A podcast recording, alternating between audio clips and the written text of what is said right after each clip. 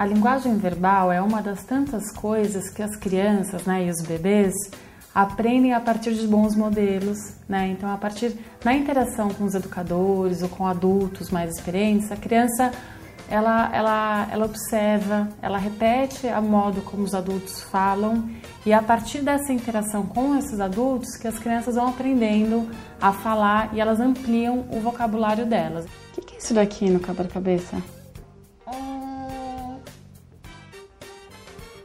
Eu não sei. Eu acho que é um morcego. Quem mexe no quebra-cabeça? Acho que é um morcego, ele voa. Por essa razão é tão importante que o educador ele, ele é, se comunique com a criança, é, assumindo a criança como uma interlocutora dessa conversa mesmo. Então, quando ele estabelece um diálogo, que ele permita que a criança tenha o tempo de responder a essa pergunta, né? E que ela esteja nesse lugar de alguém com a qual ele está conversando, né? A gente observa muitas vezes que pela ansiedade da criança não responder imediatamente, os adultos atropelam esse momento da criança de estar, tá, né, dialogando, de estar tá interagindo, de estar tá se comunicando.